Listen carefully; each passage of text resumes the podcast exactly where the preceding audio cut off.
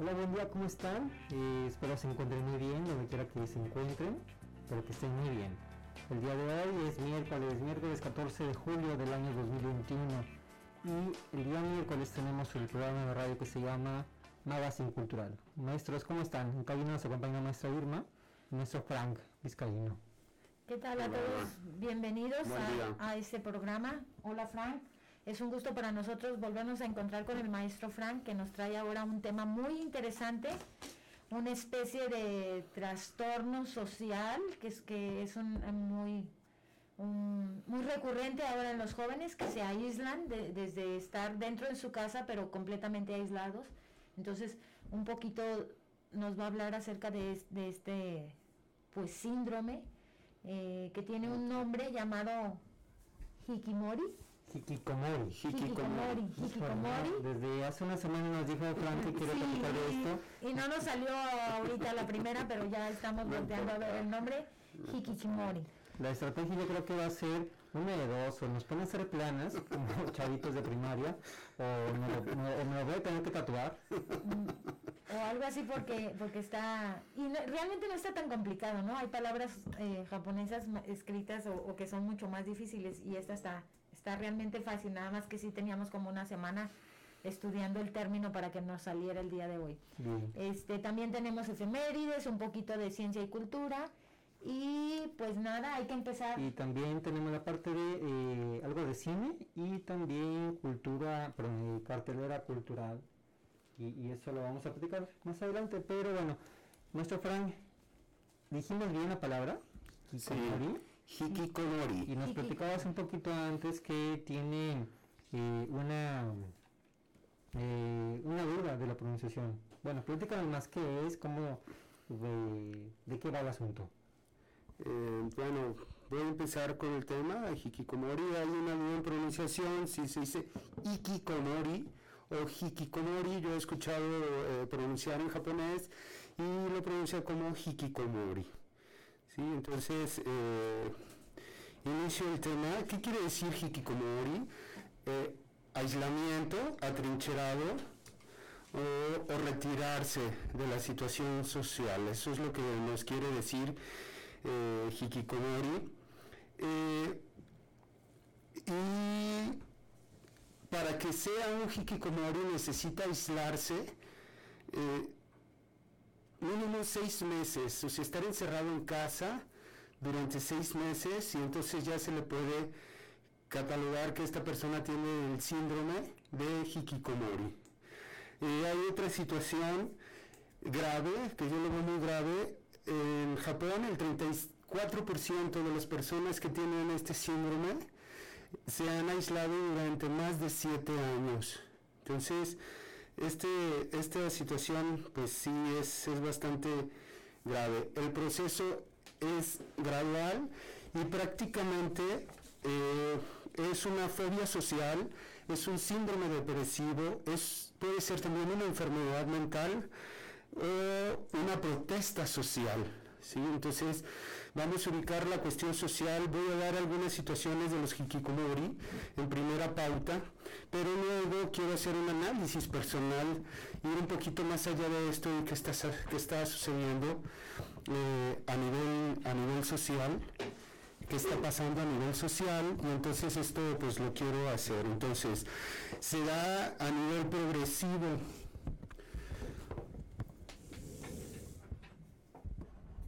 Una de las causas importantes también es, es el bullying.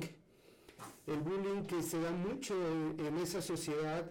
Hay que entender que la sociedad japonesa es altamente, pues es muy cerrada, es muy rígida, eh, tiene muchas normas. Y entonces eh, hay algo muy interesante que yo he estado viendo también que es eh, no hay la manifestación de las emociones, es en la cuestión cultural japonesa es mal visto en, la manifestación de, las emociones, entonces esto ha eh, pues agravado mucho este problema. Esta parte nace, eh, se me hace muy curioso porque los hikikomori se empiezan a detectar a través, a finales del año 90 Y entonces yo he hablado con algunas amigas, amigos, este, compañeros sobre, oh, voy a dar un tema de hikikomori y se me hace muy curioso que muchos me dicen, ¿qué es esto? O sea, ¿de qué se trata? ¿Con qué se come? Entonces, entender que es muy importante, o sea, estamos muy atentos a las noticias de nuestro México, pero de vez en cuando considero que es eh, interesante como revisar qué está pasando a nivel mundial ya este, este síndrome o fenómeno social ya tiene 20 eh, eh, años y y muchos de nosotros me doy cuenta pues que no todavía no mucha gente no conoce esta, esta parte. Entonces, se da a principios de los 90, eh, se dice que principalmente eran mujeres, pero yo no considero esto, yo más bien considero que sí se daba mucho en varones, pero que los varones no hablaban, las mujeres se atrevían más, las mujeres japonesas se, atrevían más a hablar de esta situación.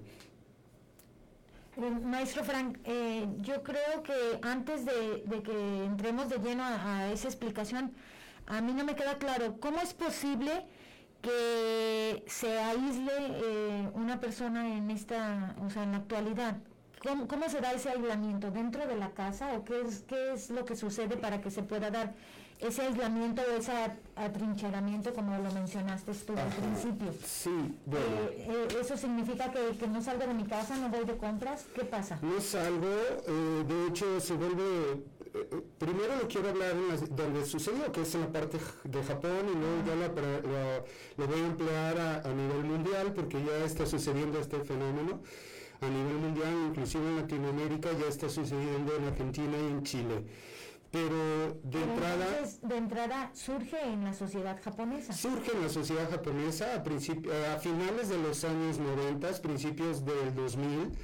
Surge, hay, un, hay una alarma muy grande entre el gobierno japonés y entonces se denomina, esta parte se da un nombre a este fenómeno, a este síndrome, hikikomori, que ya como había dicho es aislamiento. ¿Por qué sea?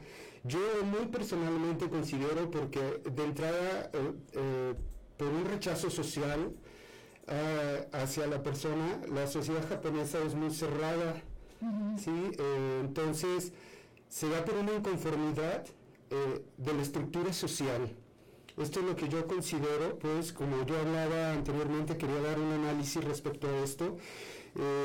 obviamente cuando te, da, cuando te hacen bullying, que hay mucho bullying, y sobre todo hay mucho bullying hacia la mujer, pero ya también hasta hacia el varón en Japón hay, un síndrome depresivo, hay, síntomas psicológicos graves como ansiedad, eh, y entonces ellos se aíslan como una protesta social, familiar y eh, a nivel de gobierno. También hay una protesta eh, laboral, puede haber una protesta laboral, y entonces se aíslan. ¿Esto de, en, qué, en qué promedio de edad se da? Desde los 14 a los 35 años. Entonces está abarcando mucho, mucha, ya personas que adultas, donde pueden ser productivas laborales. ¿Por qué sucede en Japón así? Porque son altamente estrictos, porque son, eh, eh, tienen, son, son muy rígidos en sus normas sociales, en sus normas sociales, ¿sí? el, japonés tiene que encajar en la sociedad japonesa. Eh, con un esquema muy cuadrado, muy codificado y altamente exigente. ¿Qué quiere decir? Por ejemplo, un estudiante va a hacer un examen de universidad, pero si lo reprueba, en Japón toda la sociedad lo rechaza. No hay oportunidad. No, yo aquí voy a hacer un chascarrillo personal.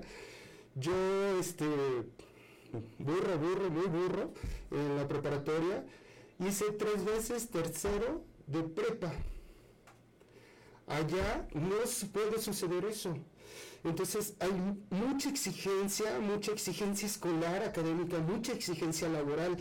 ¿Qué estoy diciendo con exigencia laboral? Las jornadas laborales son de 14, de, son de 12 horas y a veces se quedan dos o tres horas más y no son remuneradas.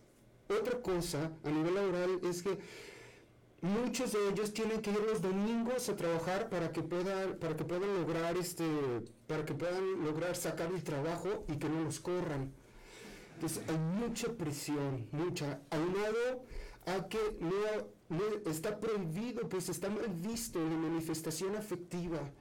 Está muy prohibido la manifestación del enojo. Nosotros como latinos, pues nos enojamos y decimos malas palabras, o manifestamos afecto, abrazamos, besamos, allá no hay contacto. Yo tuve la oportunidad de estar, eh, de estar ya en Japón y les quiero comentar que yo me subí a los trenes tanto foráneos como urbanos dentro de Tokio y de otras ciudades grandes y me empiezo a percatar, no se voltean a ver. Cada quien va con su celular, cada quien va con, su eh, leyendo libros o con sus audífonos y son, se aíslan, tienen un problema muy grave. Por esto se da lo hikikomori. Pero más yo considero personal que es una protesta social que ahorita quiero andar en, esta parte, pero también la situación, eh, la situación del bullying también aquí es muy, muy importante en Japón, se da muchísimo.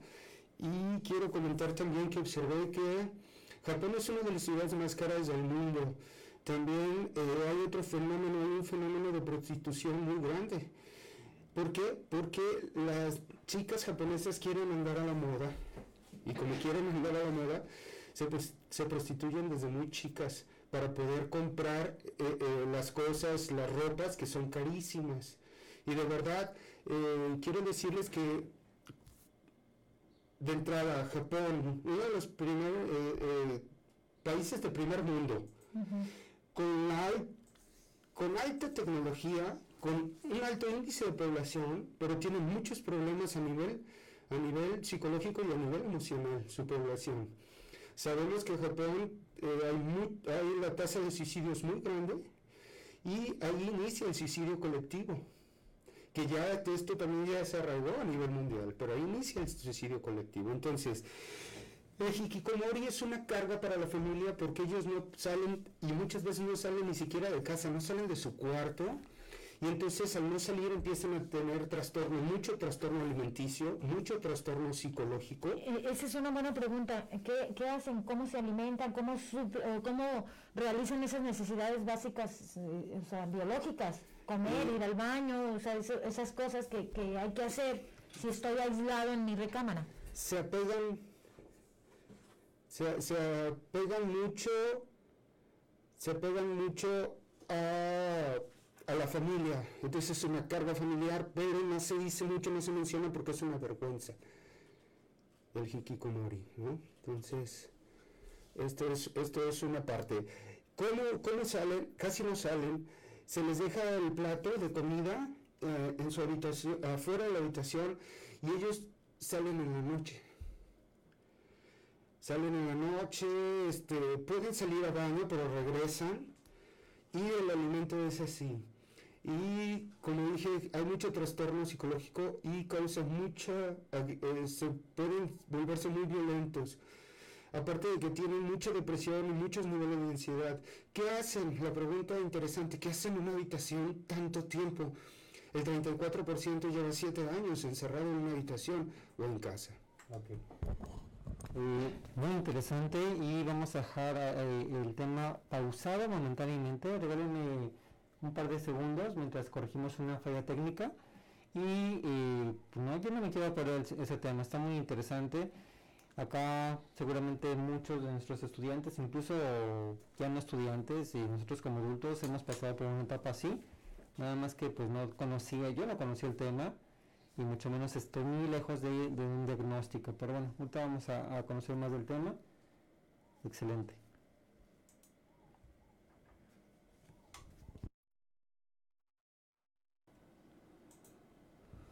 Bien, regresamos. Gracias por su tiempo y, por permanecer acá con nosotros. Y nuestro Frank, seguimos atentos a, tu plática, por favor.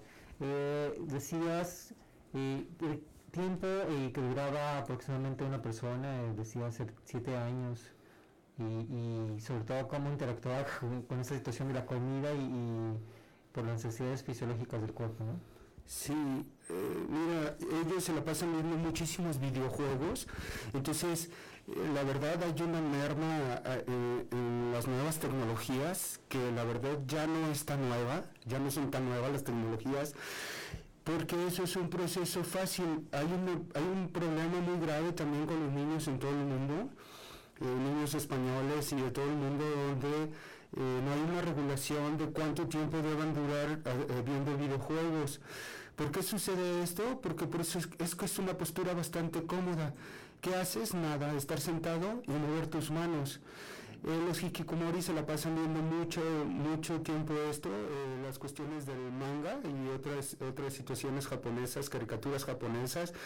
De hecho, ellos mencionan que ya están, después de tanto tiempo, están hartos ya de, de estar ahí, pero como es una situación tan cómoda, y, y, ya están muy muy acostumbrados es, es un ya es como un círculo vicioso están en una zona de confort eh, muy grave, pero para ellos no existe algo más. Y ellos, aunque ya estén hartos de los videojuegos, de ver películas de mangas, caricaturas y todo eso, pero lo siguen haciendo porque no tienen otra opción. Hay un rechazo a la sociedad, hay un miedo a la sociedad, eh, hay un miedo a, ser rechazados, considero. Eh, cuando estoy yo en Tokio también me doy cuenta que no hay un contacto físico, no se hay, por lo mucho que ves en la calle es eh, de entrada anteriormente la mujer no podía ir a la par del hombre caminando, siempre tenía que ir atrás, que eso a mí me toca verlo. Ahorita actualmente ya no, esto ya está cambiando porque las autoridades japonesas ya están eh, este, promoviendo la manifestación afectiva, porque ya sabían que esto es gravísimo no hacerlo, es una parte de la condición humana y bloquear esta parte es horrible. Y entonces ahora ya se tocan de la mano, pero hasta ahí nosotros como latinos, no, pues, no, o sea, a la primera cita, ¿no? Ya estamos en el faje, como se dice, y entonces, este, pero es una cultura totalmente diferente. ¿Qué está sucediendo? Que esto ya se agravó a nivel mundial, o sea, ya salió fuera de Japón y está eh, en los países eh, donde salen primeramente es en Europa, muy particularmente en España, pero en América Latina ya, ya lo tenemos, ya lo tenemos aquí, pues, ¿no? Entonces, eh, la mujer también pensamos que México es el país más machista, pero realmente yo he estado en algunas ciudades del mundo y la verdad yo he visto, por ejemplo, increíblemente, he visto muchísimo, eh, o sea, muchísimo machismo en países de primer mundo. Por ejemplo, se van a alarmar. Eh, París, en Francia. Estuve yo viviendo en París y la verdad veo mucha esta parte, mucho, mucho. Eh, Japón igual, por supuesto. Eh, las niñas en la escuela secundaria son muy acosadas a nivel sexual, como que está muy permitido esta parte en, Japón y este, pues esto es una situación grave. Entonces, eh, pues entender, ya se disparó, como decía anteriormente, a Latinoamérica, ya hay casos en en Argentina, en Chile y otros, otros lugares, eh, Brasil también ya hay casos de este aislamiento, de este miedo, de esta inconformidad, eh, de este síndrome depresivo, de alguna enfermedad. Toda esta situación social causa enfermedades físicas, eh, mentales, psicológicas y evidentemente emocionales, ¿no? Todo esto es una consecuencia de la parte social. Oye, ¿y qué pasa? Entonces, eh, esa es la problemática y qué solución a ti se te ocurre. Eh, definitivamente, bueno, aquí hay una, hay una cuestión, eh, voy a entrar ya en el, podría seguir hablando de esta parte, pero considero que con esto queda claro lo de Hikikomori y quiero entrar a mi análisis personal. Ah, ¿Qué sucede? Ya no nada más a nivel de Japón, sino a nivel mundial, ya hay un hastío, ya hay un cansancio, eh, ya hay un rechazo eh, en todo el sistema social mundial. Este es como mi, ya mi análisis personal. O sea, los hikikomoris eh, son el resultado de la decadencia, de la decadencia a nivel social en todas partes del mundo. ¿no? Entonces, esto, esto nada más es, es una pincelada, e, es, es como una alerta a todo el sistema social que estamos produciendo en todo el mundo. La cuestión capitalista, la cuestión individualista que está surgiendo, eh, obviamente todo esto agravado con la pandemia, pero yo creo que al 100% todavía. si ustedes logran ver, a nivel social se está resquebrajando ya la cuestión de todo el sistema social a nivel mundial. Estamos viendo protestas muy graves. Primero empezó en Chile, eh, lo que está pasando ahorita en Cuba, ya en Argentina ya también está sucediendo. Están sucediendo, bueno, surgió con Black, Black Matter, eh, en Estados Unidos también con la cuestión de los negros. O sea, ya hay una conformidad individual a nivel social. Aparte, con toda esta situación, eh, considero que la sociedad actualmente es altamente contradictoria. Cuando tú no tienes una buena estructura social, se descabraja todo el sistema laboral, todo el sistema educativo y todo el sistema eh, familiar. Eh, considero que el individuo, particularmente el hikikomori, ha tenido la situación de que no tuvo otra opción más que manifestarse y es un enojo social. En verdad, mucha gente ya está molesta a nivel social. Ahora me dices, ¿qué hacer? Definitivamente cambiar, que es muy complejo, lo sé, cambiar toda la estructura a nivel social, cambiar la nivel, eh, los niveles de relación. Estoy viendo yo como psicólogo, como terapeuta, como maestro, eh, como también como instructor de yoga, estoy viendo que las relaciones sociales se están complicando bastante y por esa, por esa complejidad la gente está optando a aislarse. Hikikomori, aislamiento. Entonces nos estamos aislando y estamos perdiendo mucha capacidad de socializar. Vuelvo a repetir, aunado a esta parte de la pandemia. Y que eh, estamos aislados Estamos ya ahorita en la tercera ola en México, otros países ya eh, están en la quinta, eh, con variantes muy graves que ya está en México, Delta, y eh, hay una alarma también, ya hay una, una alerta y una alarma en Jalisco. Entonces, toda esta situación. Hay variantes, en Perú hay una las, más fuerte que la Delta. Y hay varias, pues ya no digamos en India, ¿verdad? O sea, está caótico la cuestión, la inconformidad. Ahora, reestructurar desde el área social, empezar a, abordar otra vez como eh, todo este esquema, un nuevo aprendizaje de relación humana, un, nuevo concepto, una nueva estrategia de relacionarnos entre nosotros porque estamos perdiendo esta parte. Oye, tú que tú, tú tuviste chance de viajar al Oriente, de otras partes, ¿viste eh, este, esta situación? O, está que podríamos poner como cultura, ¿no? ¿Verdad? Eh, ¿O, sí? Sí. Ok. Aquí en México, en Latinoamérica, ¿se han documentado casos? Sí, ya están documentados como de, esta parte, esta situación del hikikomori. Sí, por supuesto. ¿Y se les llama tal cual? O? Se les llama igual, es, es igual. Personas que se aíslan y que tienen fobia, que tienen terror, que tienen, eh, que tienen este, mucho miedo eh, yo considero que esto principalmente es miedo, rechazo. Obviamente hay unas, esto pega más con personas que tienen niveles de baja autoestima, que se rechazan a sí mismas y entonces ya no quieren más rechazo y se aíslan. O sea, también entender que la problemática es multifactorial también, ¿sí? La cultura no es la misma japonesa que, que la cultura latina. Bueno, eh, y, por ejemplo, en México tenemos una situación que a lo mejor no es igual a otras partes, en el sentido de que acá tenemos una identidad familiar. El núcleo de la familia creo que es fundamental. No conozco por allá, todavía no he viajado a, Japón, algún día lo voy a hacer, pero eh, en México eh, sí tenemos esta onda de la, de la familia muy y, como lo menciona Frank, el contacto físico en, con, la gente americana es mucho mayor que, que, en esas sociedades asiáticas o en Europa. Este, yo tengo una duda y Frank me deja a pensar un montón de cosas. Eh, con, con, este síndrome o este fenómeno social que está ocurriendo de, del aislamiento, yo estoy como, tengo que leer, ¿eh? obvio tengo que documentarme más, pero a mí me llama la atención, no sé si Frank me puede despejar esa duda. Esto tiene que ver mucho, o sea, nos está diciendo, es alguien que se aísla, pero no se aísla del todo, o sea, está en contacto con la televisión o con el ordenador o, con el simple celular. Y, ahí va mi pregunta.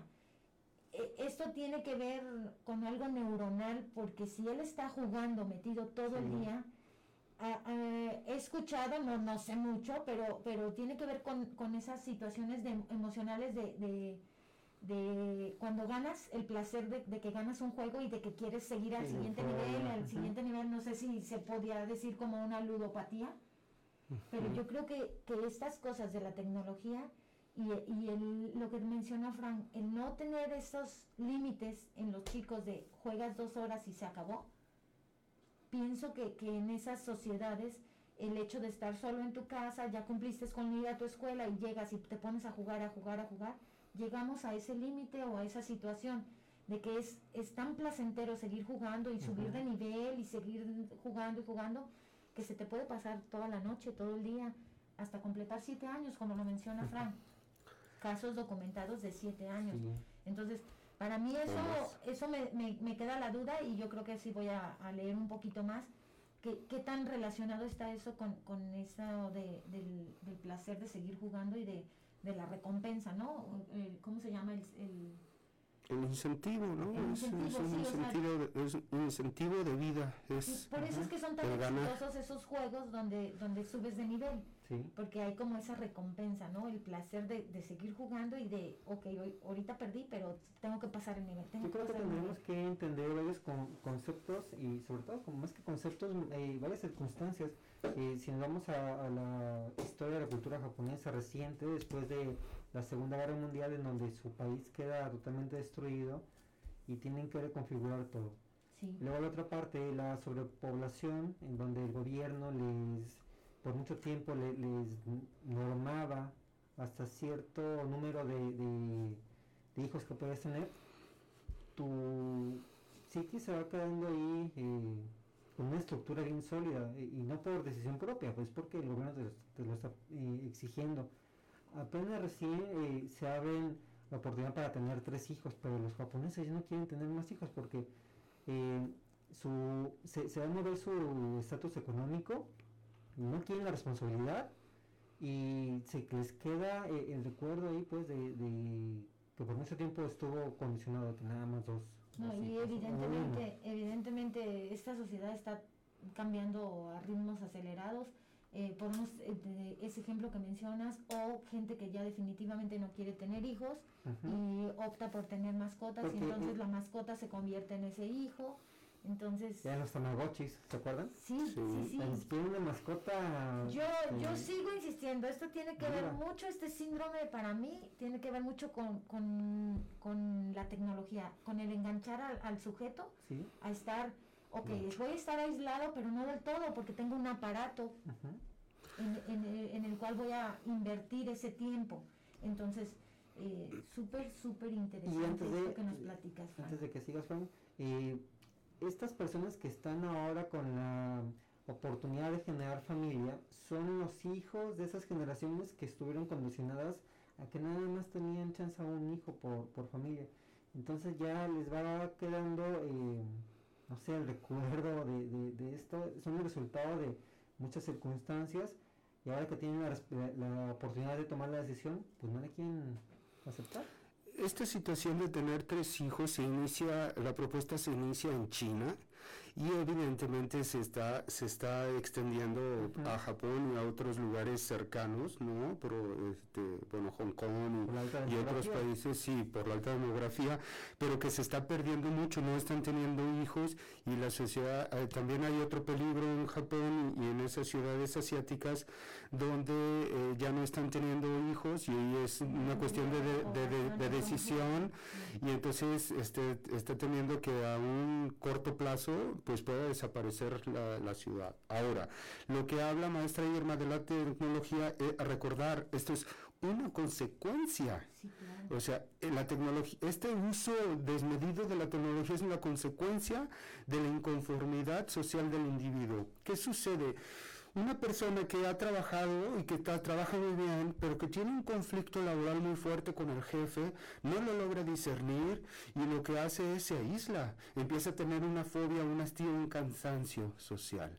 Eh, yo decía hace rato, eh, reestructurar otra vez la situación social, eh, estar más atentos a las cuestiones afectivas, evidentemente en gran parte de Oriente, en estas ciudades cosmopolitas, ¿no? China, Hong Kong, eh, Taiwán, Singapur, y, evidentemente en las ciudades europeas y ya en las ciudades grandes de aquí de Latinoamérica hay una ausencia de padres hay una ausencia de padres porque el padre está trabajando más de 14 horas, ¿no? 12. ¿sí? Entonces, esta ausencia... No, no, puede dejar de trabajar porque hay que trabajar porque hay que, hay que el, sustento y desde el, trabajar para conseguir un hogar, una casa. Entonces, si se fijan, es, es va, en un círculo, es como una espiral pero no ascendente. Yo veo que es como una espiral este, descendente que va bajando, bajando, bajando. Y vuelvo a reiterar, aquí lo que, mi análisis personal sería es el cansancio y el hastío que estamos teniendo como individuos a través de toda la estructura social. Entonces, eh, darnos más afecto, darnos más nosotros. Yo quiero hacer una pregunta aquí a todos ustedes y a los que nos están escuchando.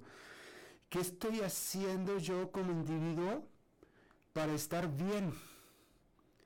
Para estar mejor? Metido 14 horas en, el área laboral, descuidando tu familia, descuidándote tú, descuidando tu alimentación, entrando en altos niveles de estrés que luego se, eh, la ansiedad es una consecuencia del estrés, entonces te metes en estrés y evidentemente te vas a meter en ansiedad. Mañana voy a hablar un tema sobre ansiedad vista desde otra perspectiva y entonces voy a hablar mucho de esta parte. Quiero cerrar con esta pregunta. ¿Qué estás haciendo tú como ser humano para estar mejor? ¿Qué, te estás, qué estás dándote tú primero para luego darte a los demás? ¿Qué le estás dando a tu familia? ¿Qué le estás dando a tus compañeros de trabajo? ¿Qué, qué estás haciendo? Pero primero la pregunta es tú, ¿no? ¿Qué estás haciendo tú? Cuando viajas en avión hay una de las reglas principales es primero sálvate tú y después salva a, tu niño si ya al niño o al que está de lado. Pues, eh, pues nada no vas se pierde todo no yo considero participación del público. Vamos a darle eh, ya su, su respectivo nombramiento de colaboradora eh, honoraria sí. ¿Qué, ¿Qué preguntas? Sí, hay preguntas. Eh, el confinamiento tampoco ha ido mucho al tema, ¿no? Eh, Obviamente. Sí está muy presente el tema del confinamiento. Yo no quiero ni imaginarme, si hay mamás que están hartas ya de esta pandemia, de estar todo el día en casa, y ahora sí que todo el día con sus hijos, no quiero imaginarme una persona que sufre de este síndrome, o sea, lo fuerte que es y, y como dice Frank, la distorsión que debe de haber psicológicamente en esa persona, los conflictos emocionales para permanecer durante tanto tiempo. y se le suman más cosas que, que se hace adicto al tabaco, al alcohol. No, hombre, no. Eh, fíjate. tengo otra pregunta. Perfecto. Bueno, un comentario dice: hay que fomentar el desarrollo integral de nuestros hijos, físico, mental, emocional. Es difícil, pero hay que tratar de que ellos se hagan conscientes de sí mismos, de sus emociones, de su cuerpo, entre otras cosas. Pero si el padre nunca habla de sus emociones, si, ya, si diario llega malhumorado, si diario llega alterado. ni siquiera está. O sea, y aparte no está, ¿cómo va a lograr? sí. esté ahí, no esté físicamente, está físicamente, pero no mental. Eh, sí, no, aparte llegan, o sea, literal llegan a azotar en la cama. Muchos llegan hasta, no se pueden ni siquiera desvestir, llegan a azotar porque están muertos de cansancio. Entonces, eh, este, es el, este es el círculo. Eh, permítame, maestra. Eh, quiero comentar algo para que no se me vaya. Decías qué hacer. En Japón ya hay unas eh, personas que están tomando unos cursos pequeñitos, ni siquiera son expertas ni son terapeutas, pero la urgencia en Japón, y considero que esto es otra parte de la alternativa, eh, poder lograr tener eh, a personas con algún pequeño curso. En Japón se le llama hermanas de alquiler y estas personas están yendo a las, están yendo a las casas y a veces duran tres, cuatro, ocho meses afuera de la habitación del chico, escribiéndoles cartas y mandándoselas por debajo de la puerta. Y entonces un trabajo arduo, pero han logrado de rescatar mucho. Y Pablo, de tu pregunta, ya hay un sistema hay un sistema ya eh, social, eh, microsocial en Japón, donde se están ya están logrando salir eh, con las hermanas de alquiler un poquito. hay, una hay, hay una serie, es Marley, y aquí se presenta un chavo que tiene esta fobia social y no puede salir hasta que el maestro, que se llama Merlí, que es un filósofo, es una serie española, Merlí, si la quieren lograr ver, este, esta, esta parte habla de, cómo el maestro se, se, empecina y se empecina hasta que lo logra sacar y es, va por pautas. Pueden, dicen las hermanas de alquiler que pueden durar mucho tiempo, pero que al final logran. Entonces ya salen acompañadas con ellas, pero nada más con ellas, y vuelven a regresar a pero ahora ya hay un sistema en Japón donde están muchos hikikomori empezando a socializar, les empiezan a dar talleres, les empiezan a integrar el trabajo, entonces sí rescatan. Me preocupa mucho la situación de que personas que han estado muy bien por, una situación laboral o por una situación mm, de pareja o por una situación familiar, familiar se logre caer. todos somos diferentes y muchos no tenemos herramientas a nivel emocional, anímico, para enfrentar situaciones de la vida que vuelvo a reiterar. La verdad yo también estoy como un poco molesto en la situación social porque veo cómo se está desquebrajando y todo lo estamos viendo. Lo que para muestra un botón lo que está pasando ahorita en Cuba, ¿no? y en muchas partes del mundo. Entonces, la violencia aquí en México. La violencia, este, todo, toda esa parte, ¿no? Entonces considero que sería padre, padre de familia. ¿Qué vas a hacer tú primero contigo? Y luego, ¿qué vas a hacer con tu hijo? Es, eh, vuelvo a decir lo que he mencionado. Estamos, eh, también estoy preocupado porque yo estoy viendo cada vez más con hijos totalmente solitarios, o sea, padres de familia totalmente ausentes. Estoy viendo también que las personas están eh, viviendo para trabajar y no trabajando para vivir. Entonces aquí otra pregunta para los usuarios de familia, ¿qué van a hacer con esta situación? Muy, muy interesante el tema que, nos ha compartido el día de hoy el maestro Frank. Eh, muchas dudas, muchas inquietudes, porque pues si ya se está presentando en, en, América, en especial en la ciudad, en las ciudades de, de nosotros, pues ¿qué vamos a hacer? Y también me llama la atención esto de las, las hermanas de, alquiler y, y, cómo, cómo, se proponen rescatar por lo menos a uno, aunque, aunque sea tardado el proceso, pero, pero tratan de, rescatar a esa persona. Estoy pensando a una persona que vive todo el tiempo encerrado, tiene muchas implicaciones físicas. Muchas, Estoy pensando en esta onda de, de que vive en una cápsula una burbuja y sale al exterior. Cuando por fin sale, ¡pum! Resulta que hay pandemia. Y, su cuerpo está eh, pues, sin, sin, este, esta barra, una barrera protectora que lo proteja del entorno porque ha estado eh, enclaustrada en su Oye, este, a mí ahorita me vino a la mente con ese comentario. Eh, cuando uno era, o en, mi época, cuando yo era chico, te, te metían de la calle, de jugar en la calle este a las 11 de la noche. ajá ya llevabas y, a las 11 de la noche era bote pateado o escondidas o algo así. te escondías de los papás. Para que no te metieran. Entonces se metían pues de las orejas o sea ya es hora y tienes que meterte a dormir. Y ahora uno les ruega a los chicos que salgan que caminen saca por lo menos camina al perro o sea sácalo salte no. Todo el mundo está o los Había comunidades muy solidarias en donde tú sabías que tu vecina eh, o de repente tenías a tu compadre o comadre cercano y tu hijo pudiera ir fácilmente a comerse un, un plato de sopa con tortilla o lo que sea. Lo que sea. Y a ti te quedaba de, eh, enfrente. Sí, o al revés lo mandaba a tu casa. Ahora no conoces al vecino, eh, muy difícilmente vas a dejar que tus hijos coman en otra casa. Y hay una desconfianza enorme en el otro ¿no? Ya hay una desconfianza, por eso ya eh, el, eh, ya el desquebrajamiento social está a la orden del día. Yo veo esto, Pablo, el maestra que dicen, este, yo hago un aguas de los ochentas hacia atrás, noventas, ochentas hacia atrás, Y del 2000 hacia adelante veo un parteaguas muy grave ahí, ¿no? Como en el nuevo, en el nuevo siglo hay una brecha muy grave donde lo que usted menciona, cómo jugamos canicas, changay, sógado de leche, tumbaburro, lo que fuera, les mencionas a los chicos de hoy no saben ni la U por lo redondo de esto, ¿no? Y, lo que te dicen es, qué hueva. Qué flojera. A ver si algún día que venga y hay, autoridad, por ejemplo, Ricardo Villanueva o César Barba. Hay, hay otra cosa también para cerrar esto. Eh, por ejemplo, los hikikomori que logran salir, como tú decías, ¿no? Pues sí, hay, un... Eh, se perjudica mucho a nivel físico, a nivel psicológico, a nivel emocional, y ellos mencionan que cuando logran salir, eh, les, no pueden ver.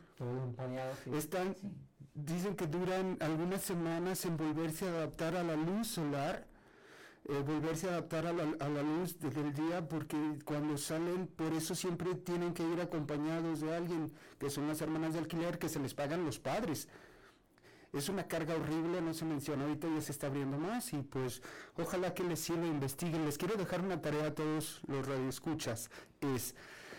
En México yo he estado viendo a ver si está sucediendo este, este fenómeno o este síndrome como tal y no he no he logrado tener información. Su tarea es, si alguien logra tener información al respecto, pues que nos la pueda compartir, por favor. Yo, tengo un conocido, una chica que estuvo también algo muy similar recién comenzó la pandemia.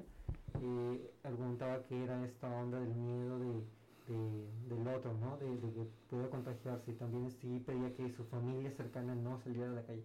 Pues imposible. Sí, sí, pues ya nos vamos a las fobias y la paranoia, ¿no? Y también consumen mucho material oriental de series, mangas y demás. Yo creo que va por ahí. Sí, sí, sí, sí, Considero que es muy importante que los padres de familia eh, tomen riendas en el asunto de las tecnologías que ellos, ellos son padres de familia y que ellos ordenen. También he estado viendo muy gravemente que ahora quien manda es el niño, no los padres. Entonces también otras situaciones, tienes el fin de semana vas a usarlo tantas horas y se acabó y hazle como quieras, ¿no? ¿Qué tengo yo? Eh, en España surge una madre a los 15 años, el chico le quita todos los ordenadores, le quita celulares y ¿qué creen que hace el chico? Baila de demanda. Y, y tuvo que ir a juicio. Obviamente el chico lo pierde Detrás de eso yo no creo que quede ahí, yo considero que hay una muy mala relación, hay una muy mala comunicación del padre, entonces si tú desde, desde, desde que está pequeño, estamos hablando que niños de 4 años, 5, 6 ya, ya, tienen celular. Entonces, ¿qué onda con esto? Y entonces es marcar y volverte muy enérgico como padre de familia en el manejo de las tecnologías. Aquí Sí, es inevitable ya que tengan, es inevitable que tengan un, un, aparato de estos para cuestiones lúdicas que de repente también pueden servir.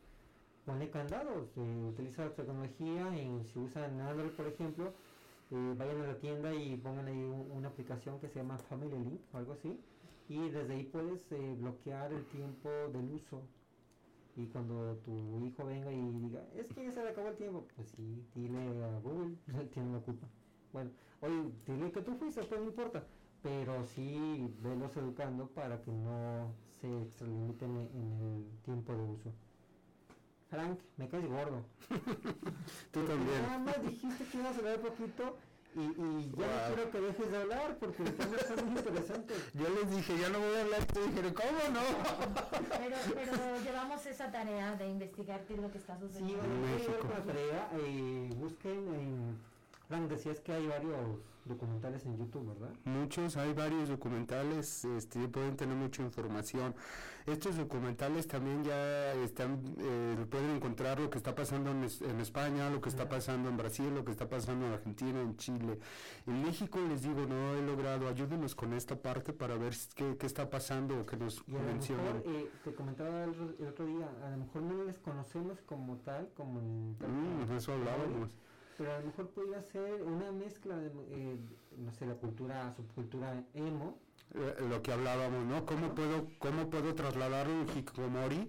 Y bueno, no sé si ustedes recuerdan la, la cultura emo, ¿no? Personas que se escondían a través de su pelo, ¿no? Que traían todo el pelo en la cara y eso, pues, es una situación... no ¿sí? cual la descripción que nos haces, pero... Tiene mucha relación.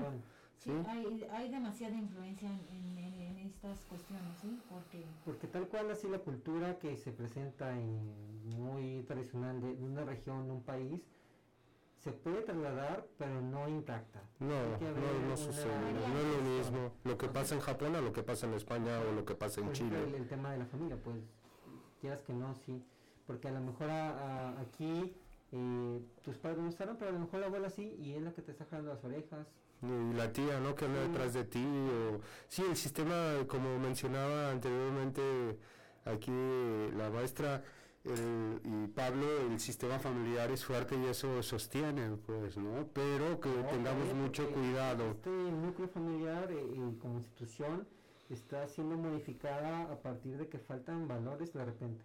Muy. Se pierden, se, eh, se rompen un poquito, se fracturan, entonces eso eh, a, manera general como nación o, como país se va eh, modificando la estructura familiar. Entonces, aún hay tiempo, muchísimo tiempo para, para poder salvar. Yo rescato de esta charla lo, lo que dijo Frank.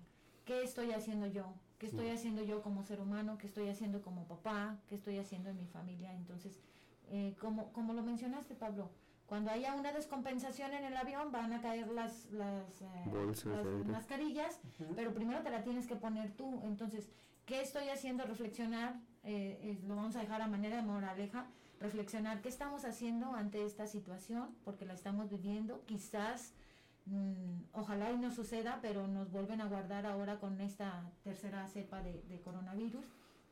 Entonces, ¿qué va a pasar?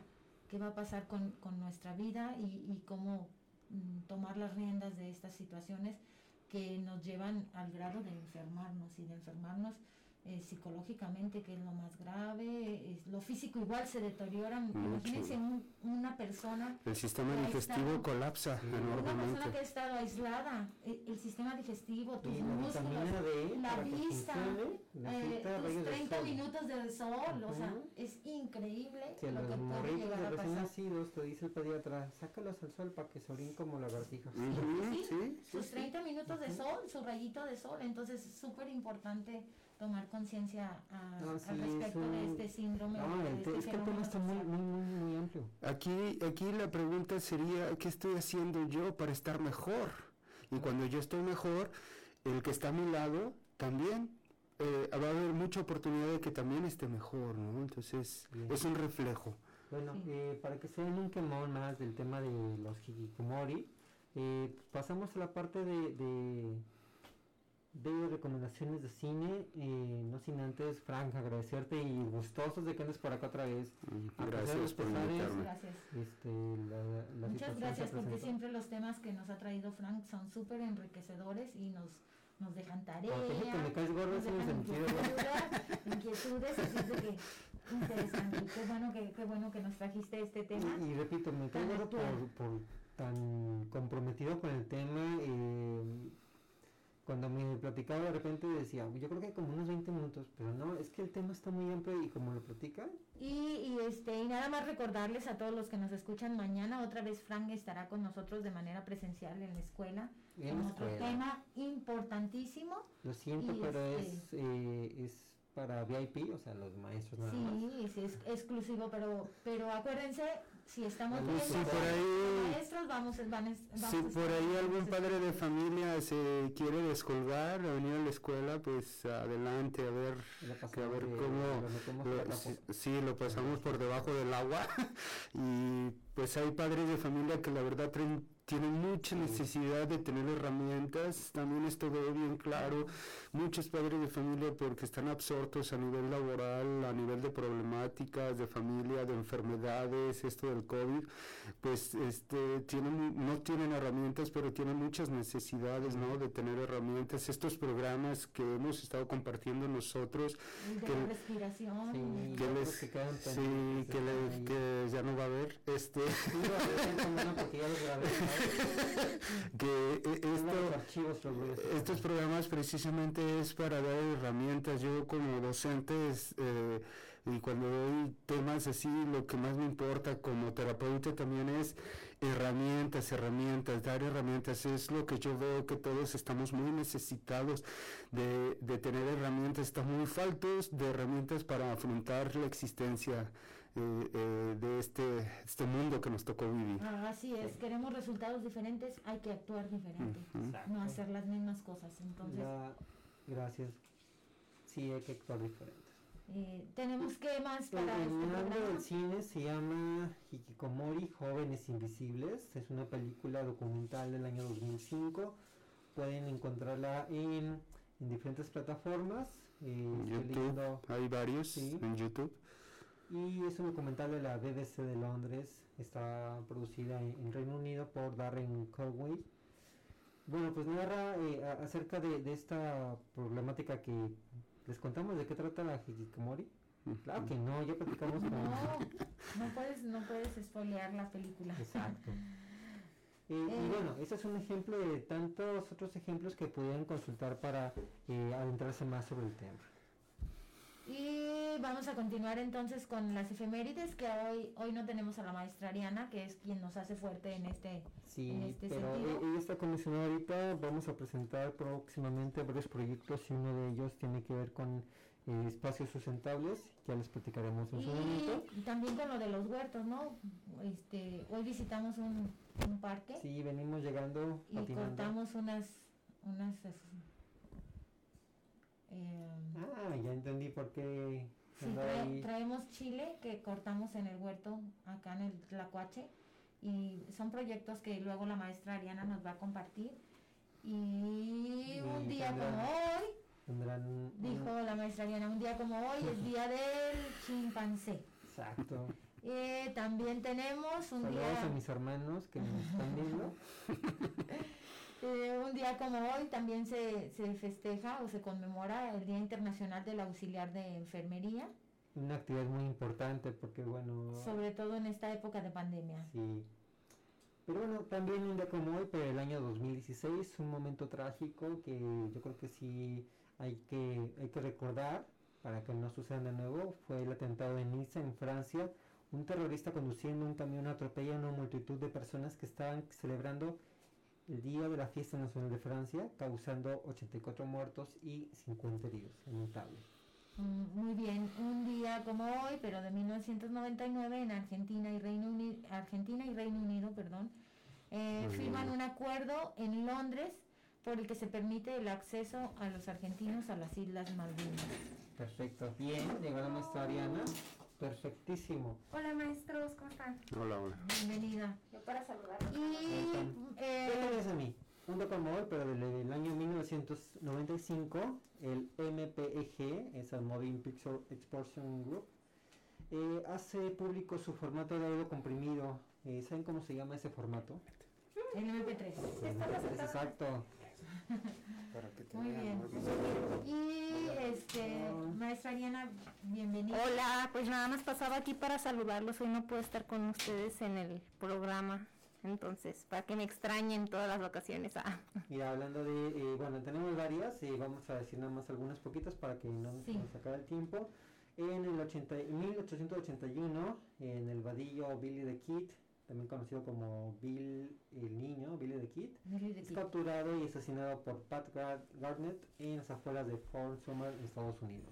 Muy bien, y en 1790, en el marco de la Revolución Francesa, se celebra en París la instauración de la monarquía constitucional y la reconciliación nacional en la fiesta de la federación. Bien, ahí se van modelando las nuevas eh, naciones con esta estructura republicana y bueno, eh, eso da pie a, la estructura mundial, la mayoría de los países que tienen ese tipo de...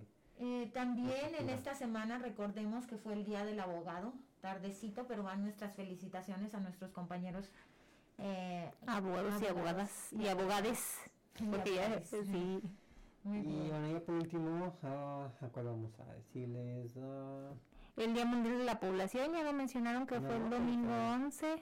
Ay, Ariana, es que tú nos, nos tienes que eh, recordar, porque acuérdense que Ariana nos menciona los días de toda la semana, o los, los efemérides de toda la semana, nos hace un, un recordatorio.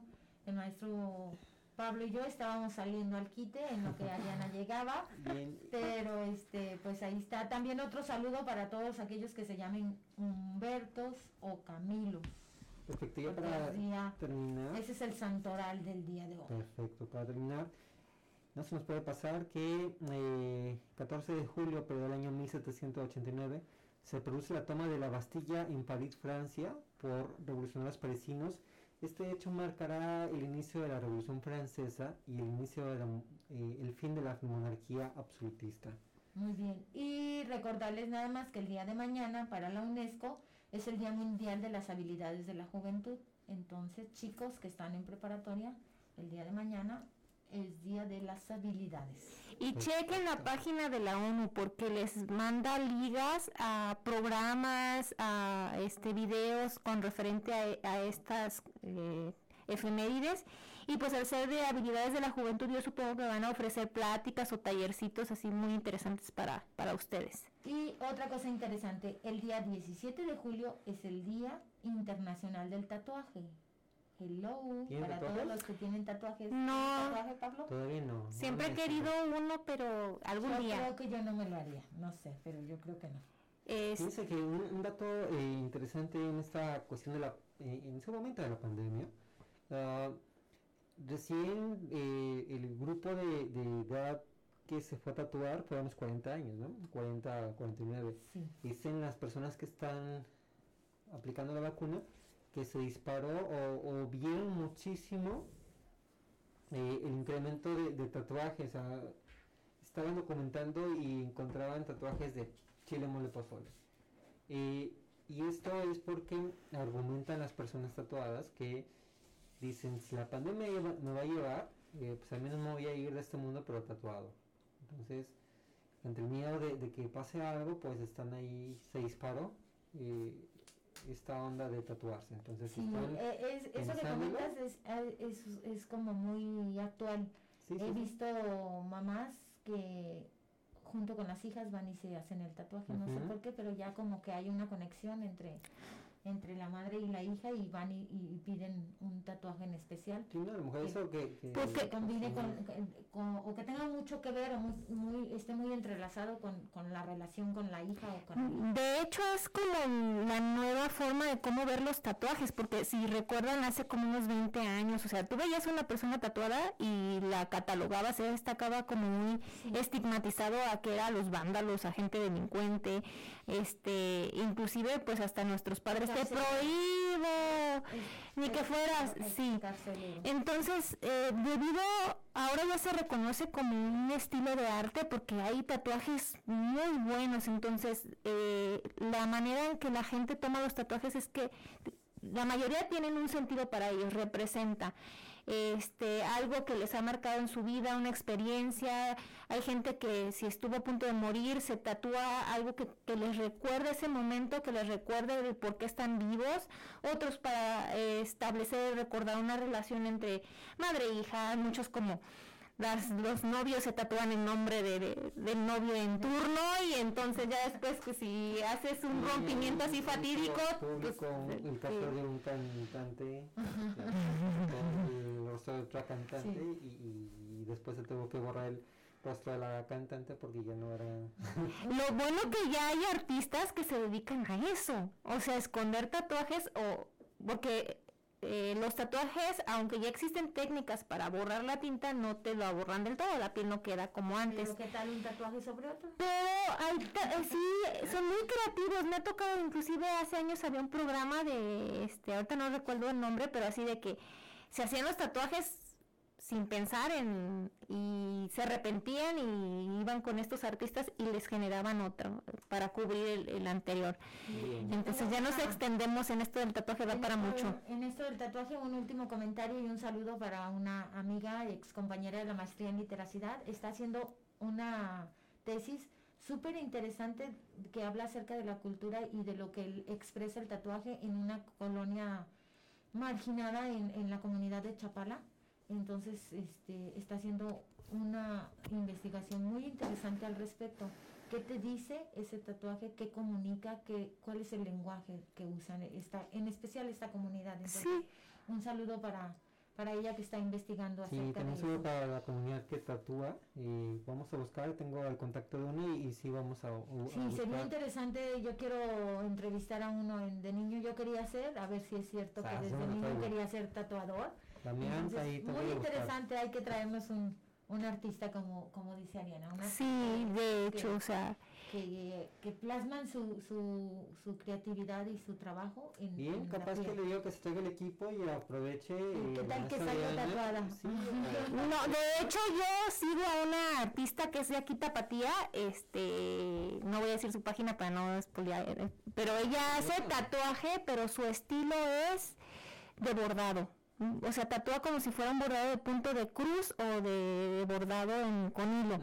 Entonces, eh, y muchos hikuris o de la cultura eh, wixárika, este, tatúa. Entonces, mezcla diferentes técnicas, pero principalmente su marca. Sí, en Instagram así se llama Tabata Tattoo y es de aquí de Guadalajara. Este, eh, sí, de hecho ella y, y sigo a otra es de origen mexicano, Kat Bondi, bueno, pero ella está en Los Ángeles. Pero sí, aquí en México tenemos mucho talento, o sea, esto del tatuaje ha despegado muchísimo y nos puede dar hasta varios programas para hablar de él. Entonces, este... Yo así efemérides con el día 18 eh, de julio, es el día internacional, perdón, el día de Nelson Mandela, este gran personaje que, que pues tuvo una una historia interesante, entonces para que cerramos con este el, las efemérides de esta semana. Y pues más que nada porque es el programa de paz y él defendía los derechos de la población este negra o esclava. Él defendía pues sus derechos que fueran igualitarios a que el color de piel no era este no y tiene unas marcas increíbles a ver maestra tienes ahí una en la mano este, se las vamos a dejar de tarea porque queremos pasar al área de eh, cartelera. Cartelera y creo que nos falta hablar acerca de la película de los lobos. Ah, ok. La dejamos de, tarea la semana anterior. Ah, yo sí la vi, me gustó. Yo no la vi. Y de hecho ahí tengo tu, este, lo que nos prestaste. Así es. Pues vimos el trailer la semana pasada. Yo lo vi y la verdad a mí me encantó la, animación, la fusión entre este la filmografía de personajes reales y este el, anime o, el cartoon, el dibujo animado. El hecho que se enfoquen en la historia del, pues sí de la mamá y del, pero particularmente en cómo la perspectiva de cómo lo ven los niños a través del, del dibujo, es como se expresan. Pero tú nos puedes hablar más, era una situación de una madre migrante a los Estados Unidos, ¿no? En busca de un porvenir para sus hijos y a ellos se los lleva con la idea de que la ilusión o la promesa de llevarlos a, Disney. Sí, la historia se centra eh, como actores principales a, este par de hermanitos, un chavito como de 8 o 9 años y otro de 5 años que acompañan a su mamá en todo momento, pero eh, la historia está contada a partir de los ojos de, de ellos sobre todo. También de la mamá tiene eh, su propia versión de la historia, pero me encanta, eh, desgarradoramente me encanta cómo la historia se narra a partir de lo que los niños viven cotidianamente, desde que la mamá sale a trabajar por necesidad porque ya no tienen dinero. para poder vivir en un país en donde no tienen dominio de la lengua y eh, otras culturas completamente. Y digo otras culturas porque no nada más es adentrarse a la cultura americana. Eh, de repente ahí hay vecinos que, que, son del resto de Latinoamérica y otras de, Oriente. Eh, así de por sí no sabían hablar el, inglés, mucho menos el, chino, este, francés, porque hay muchas colonias africanas. No sé si en la película se, se ve. pero... pero sí pudiera ser la vida real. Eh, sí, o sea, y es un contraste porque a pesar de ser latinos, por ejemplo, en Estados Unidos, que yo tengo familia y más, de manera más cercana, mis hermanas llegaron a un una ciudad donde es intercultural, es una ciudad donde admiten refugiados, entonces hay africanos, asiáticos, este y latinoamericanos, o sea, diferentes de habla hispana. Inclusive ser latinoamericanos hay un choque cultural, o sea, sí hay un choque cultural a pesar de que tengamos la misma lengua. Sí, pero bueno, en la película y, y como está basada en eh, sucede que eh, a pesar de, esta situación, eh, se logra entablar comunicación, aunque no sea eh, por lenguaje, sí físicamente. y se logra perfectamente cómo, cómo se, a fin de cuentas, se logra subsistir con ayuda del otro, a pesar de la falta de un, una comunicación. sí. ¿Y tú qué crees, maestro? O sea, en, tú que viste la película, ¿cuál es tu punto de vista? ¿Crees que a los niños les sea más fácil romper esa barrera de comunicación del lenguaje para poderse dar a entender o establecer relaciones con otras culturas que los mismos adultos. Sí, entonces no sé en qué... Están eh, de alguna manera eh, virgen en, el sentido de que no hay prejuicios. Eh, desde esa función que tiene el juego, puedes entablar comunicaciones. a lo mejor todos saben jugar pelota, no fútbol necesariamente, pero sí jugar pelota u otro tipo de, de, juegos y eso hace una comunicación efectiva. Ya más adelante cuando uno va creciendo pues se va llenando de, prejuicios, eh, se va viciando y eso sí es complicado, pero cuando, eh, cuando está en la etapa eh, infante, sí yo creo que se puede romper. Sí, se da una inclusión como se facilita mejor la inclusión de diferentes grupos culturales este, por eso también es importante de que los jóvenes ahorita que están todavía entre la entre el cambio entre el modelaje de sus este, personalidades, de sus gustos también tienen como un poco de desinhibición en ese sentido. Unos son más. Bien, bueno, pues ahí está una recomendación, véanla cuando puedan y, donde puedan. Está en la cartelera todavía en... la cartelera de la UDG. así es, eh, en la cineteca de la UDG y pronto yo creo que estará en, otros espacios. Búsquenla en internet también, pueden encontrarla en alguna página como Film Latino. No me he fijado, pero posible, posiblemente pueda estar ahí. Eh, maestro Pablo, yo tengo una pregunta. Eh, la semana que entra estaremos haciendo programa o vamos a entrar en pausa.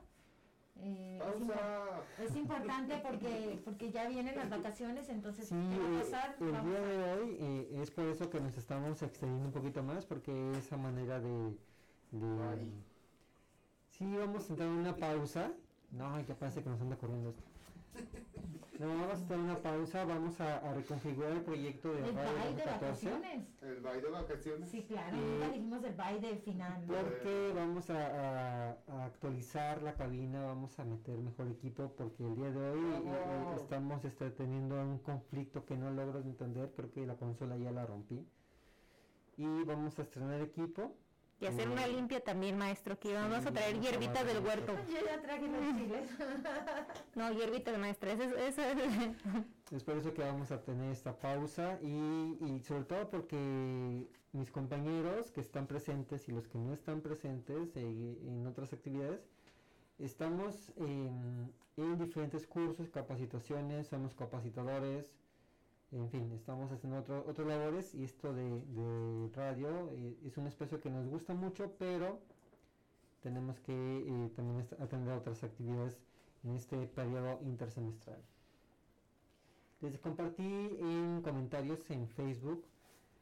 La cartelera es bastante... Eh, hay muchas cosas que hacer, chequenla para que, es más, suscríbase también para que les estén llegando las notas constantemente igual acá vamos a comentar en el futuro. Y si salen, otra vez van a decir, ya aparece disco rayado, cuídense mucho. Sí, no, vale la pena no mucho. guardia, este, esto todavía sigue y entonces el cubreboca.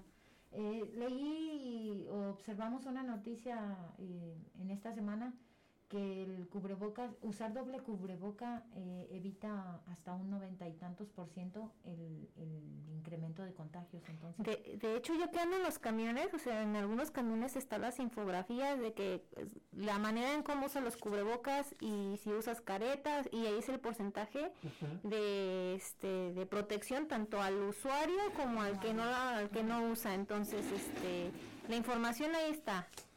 Eh, solamente es pues hacernos conscientes y responsables de nosotros mismos, ¿no? y pues. seguir cuidándonos. Sí, que nos queremos, nos queremos ver acá todos. Eh, pues ya, se va a terminar. Son vacaciones. Cerramos por el día de hoy. Nos vemos en el Que estén bien. Igual con la página y vamos a estar subiendo de repente algunas notas interesantes que van surgiendo y vamos a eh, considerar mudarnos, nos vamos a mudar posiblemente a, a, YouTube porque la calidad de imagen y audio creo que está un poquito mejor que en Facebook, pero igual eh, se graba en, en, YouTube y subiré la copia de, del video a Facebook para la gente que nos sigue, entonces para que vayan migrando, ya les avisaremos por este medio. Muy bien, gracias a todos los que nos escucharon, en especial a Liz, que es nuestra seguidora. Felices vacaciones. Colaboradora también. Gracias. Y qué fregón que, que comenzamos este proyecto de Magazine Cultural. Eh, lo estamos terminando y en esta temporada. Los cuatro, Frank, Diana. Ah, ¿Cómo empezamos? así, así, Muchas gracias. Hasta luego.